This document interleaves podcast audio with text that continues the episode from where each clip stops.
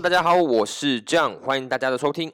今天呢是一月二十一号，星期四啊，是一个非常非常特别的日子。今天呢是对未来世界呢非常不一样的一天呢，因为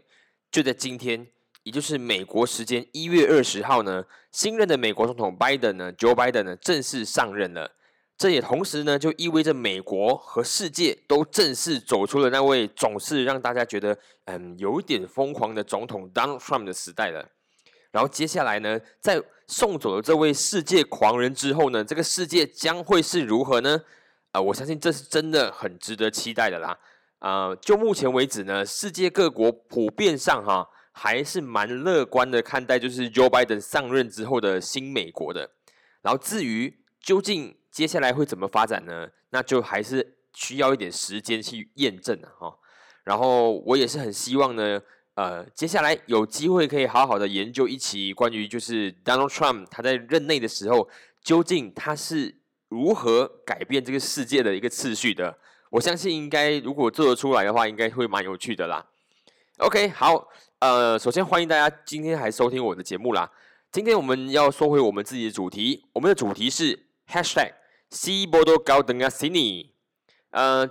这是一个在这马来西亚哦这两天最红的一个 hashtag 哦。这个 hashtag 呢是来自一一名呢，就是马来女生，她的推特上面的 po 文啊。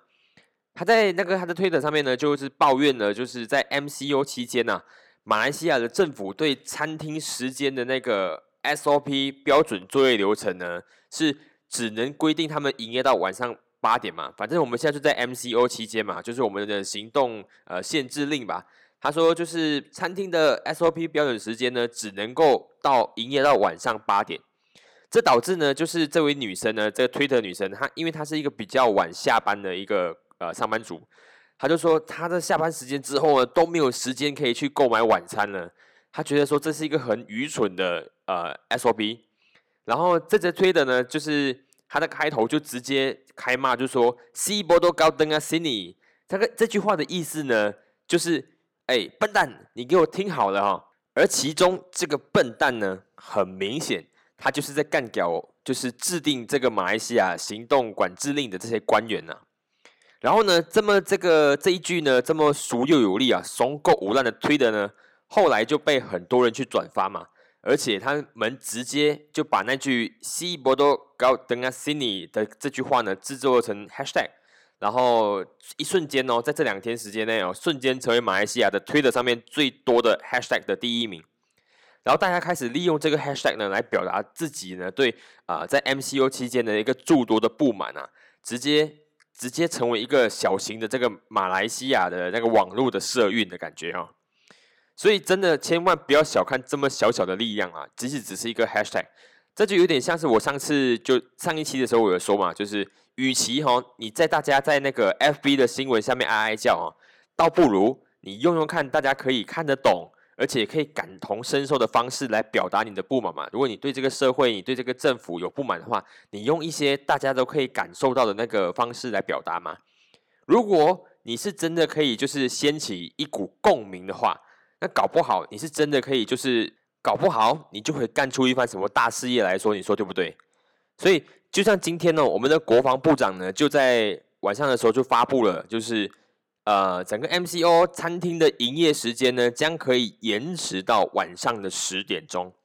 当然我不知道呢，呃他们的这个宣布呢是不是因为就是这句西伯豆，然后真的就把这些笨蛋给骂出来。还是这是已经是一个，就是他们原本就已经这么想的要的标准流程。反正呢，这是一个很好的例子。这个这则推的是一个很好的例子，就是如果我们这些小人物哦，我们这些就是很平凡的小人物，你真的有不满的话，你真的想要在这个国家的呃社会里面发起一些舆论的话，然后你希望你的理你的理念呢，可以在这个国家里面掀起一点涟漪，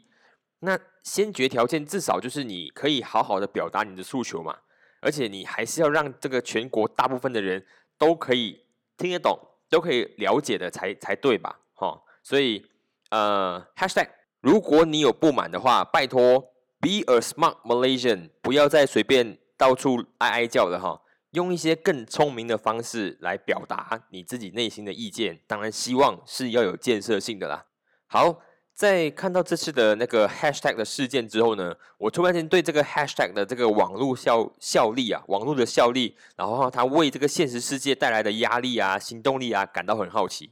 所以我就上网去找了一些呃，就是这近两年来这个世界上面也非常有影响力的 hashtag 来跟大家做一些分享，看看说就是呃大家如何在这个茫茫的网络大海中哦，然后把。这些彼此想要表达的意见啊，然后凝聚成一股力量的，然后利用一个就是很简单的就是井字符号 hashtag。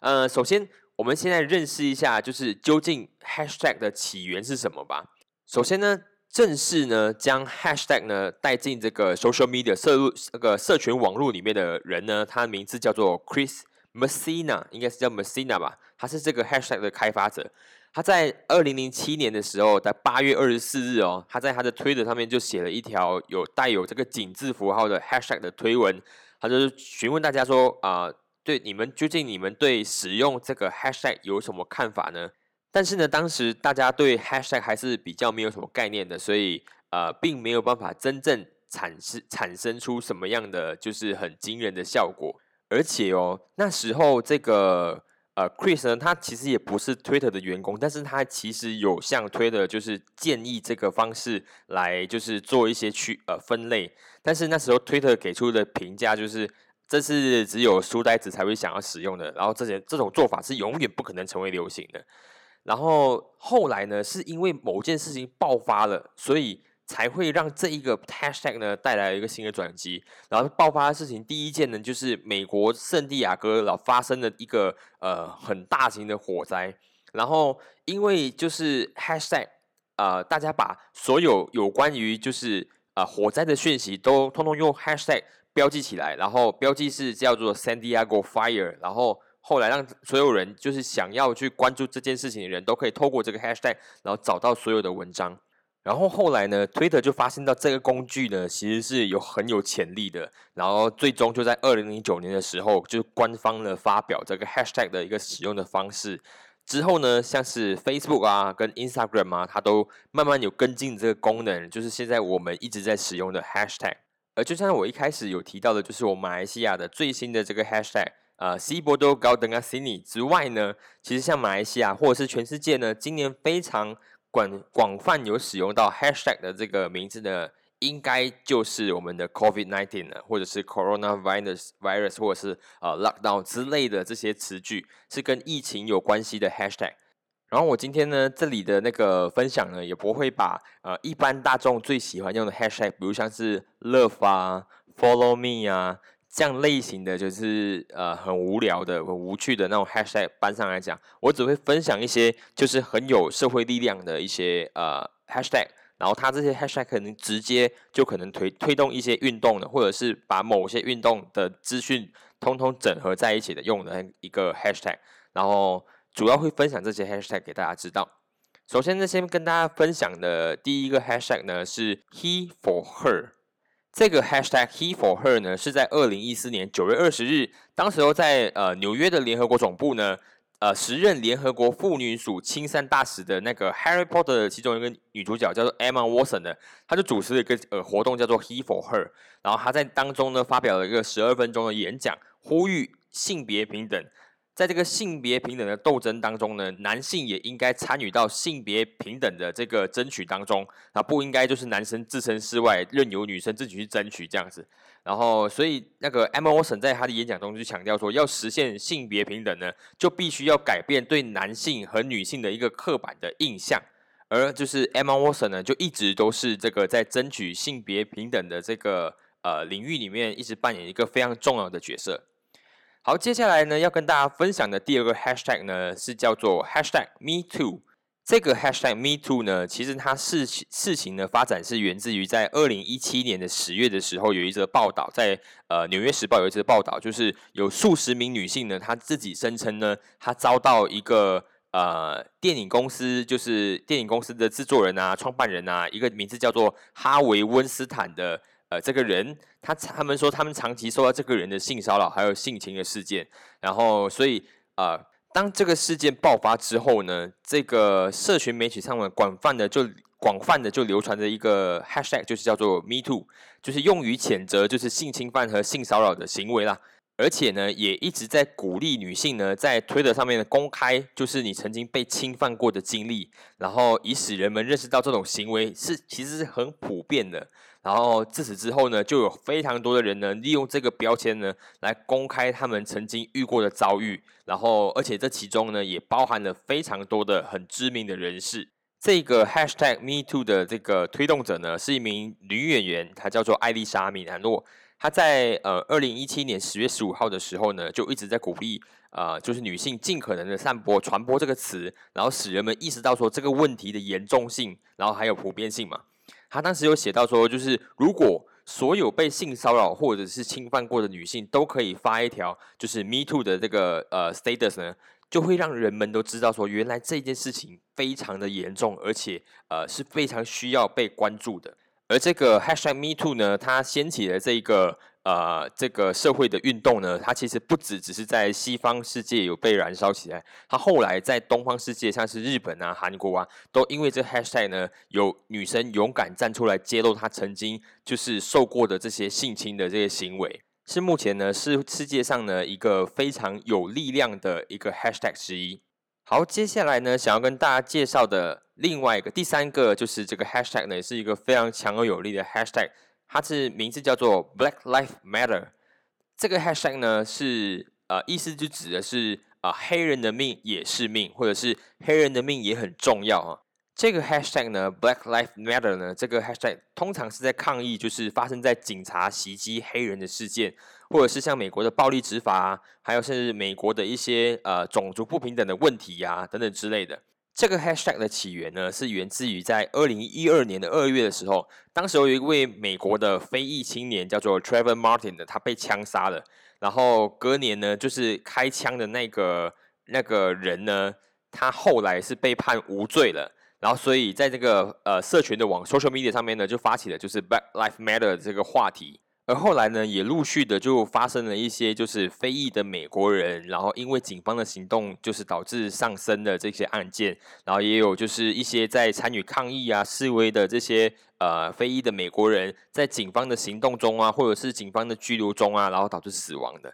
啊，像是最近的一件事情，就是呃在。呃，Facebook 上面可以看到那些影片嘛，就是看到一个警方白人警察把一个黑人活活的给跪死的影片，也掀起了一场呃 Black Lives Matter 的那个示威游行。而且呢，这场游行呢，更是在当时候疫情非常严重的时候呢，呃，大家就是宁可就是顶着那个疫情的这个风险，都要上街游行的那个决心，也要把自己的权益给争取到底。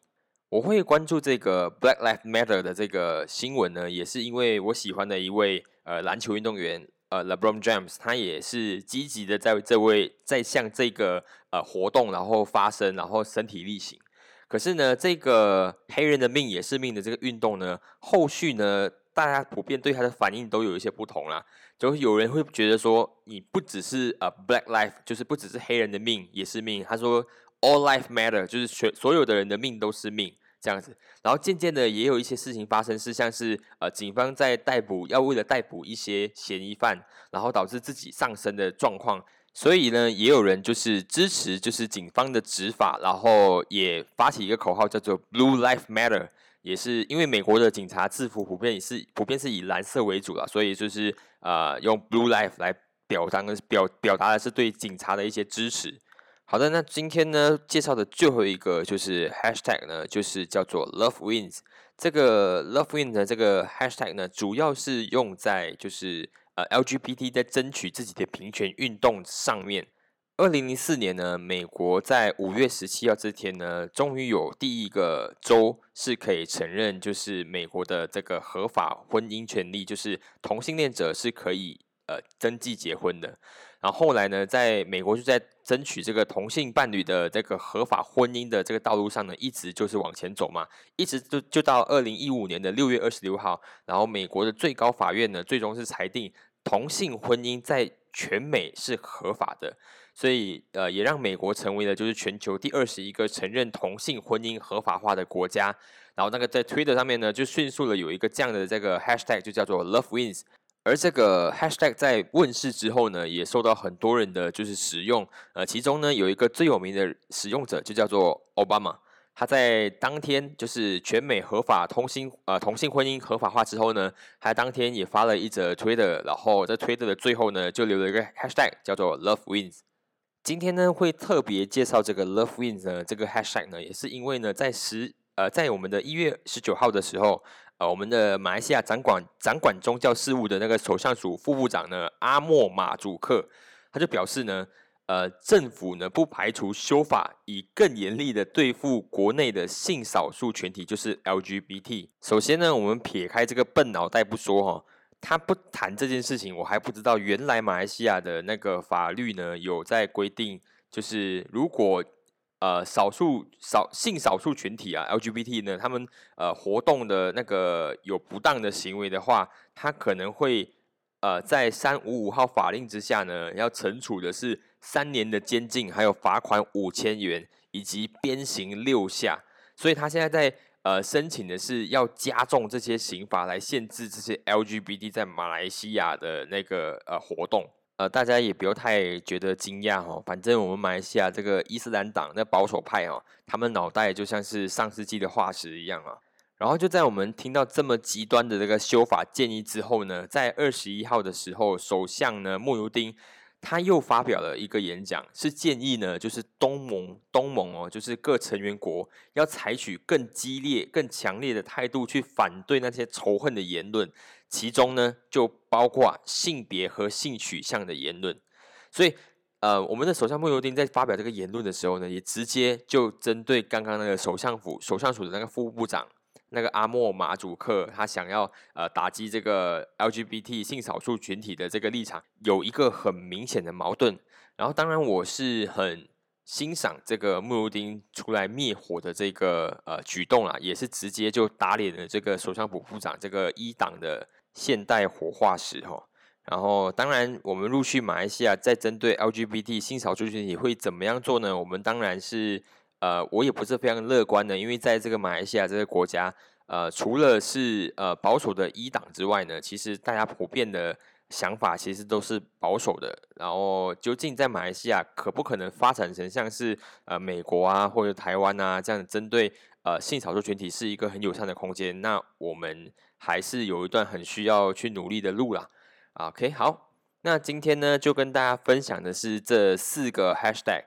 然后也是希望大家可以多多利用，就是现代科技，然后可以衍生出的能量，然后来去为自己或者是为你的社区争取更多的权益啊，用更更聪明的方式啊，可以不用辱骂，不用就是呃在一些不对的地方，然后去发表你的言论，只要你的言论呃是够好的，然后可以运用得宜，只要有一个对的 hashtag 就可以帮你就是激起整个社会。找到和你拥有同样想法的人，然后慢慢的把你们这些呃同样想法的人聚集在一起，就会成股成为一股很有用的势力，然后就可以对这个社会造成一点涟漪。